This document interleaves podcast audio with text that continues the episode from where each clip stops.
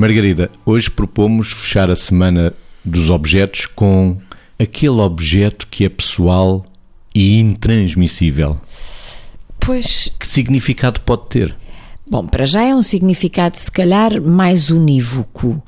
Só poderá ser, porventura, transmissível através do falar dele e não do tê-lo ou do passá-lo a alguém. Portanto, é alguma coisa que eh, é muito nosso, mas que também, como aquilo que não se partilha não existe, faz-me um bocadinho de impressão, e a frase não é minha, faz-me um bocadinho de impressão a pensar nos objetos intransmissíveis. Se calhar é aquilo que o outro não valoriza, mas que para mim tem uma história qualquer associada que, para mim ou para cada um de nós, não é? Tem uma qualquer história associada que, eh, quando a partilhar, não pode ser alvo de alguma animação do tempo e do momento vivido ou de alguma, de alguma sabedoria passada, passada para o outro.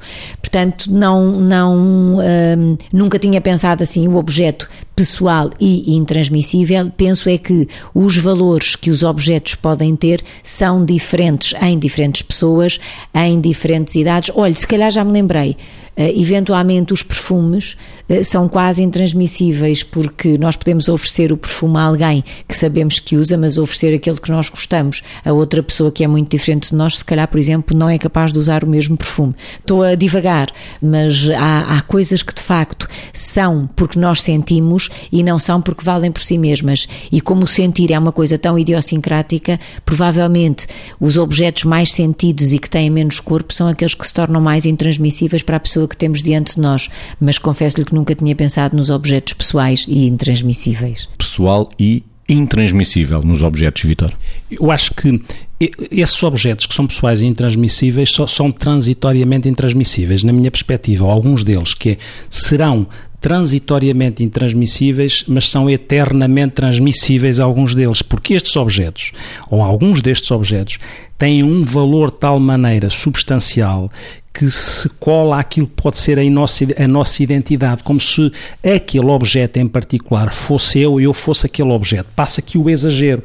Pelo significado que tem, é, é como se ele fosse um retrato de mim e eu um retrato daquele objeto de alguma maneira. Por isso é que eu digo que ele é transitoriamente intransmissível, porque eu neste sentido não me dou a mim, neste sentido do objeto que eu tenho e que uh, é intransmissível, mas é o objeto que se herda muitas vezes. Porque é o objeto que não é transmissível durante a vida, mas é transmissível para a eternidade, porque é um objeto que fica depois para um filho e que de alguma forma tem lá dentro a minha eternidade, ou seja, eu continuo naquele objeto que passa para um filho ou que passa para um neto e que durante a vida não foi de facto transmissível, porque ele representa a minha eternidade pelo valor que tem. Portanto, transmissível transitoriamente, mas uh, transmissível na, na eternidade que confere à minha existência.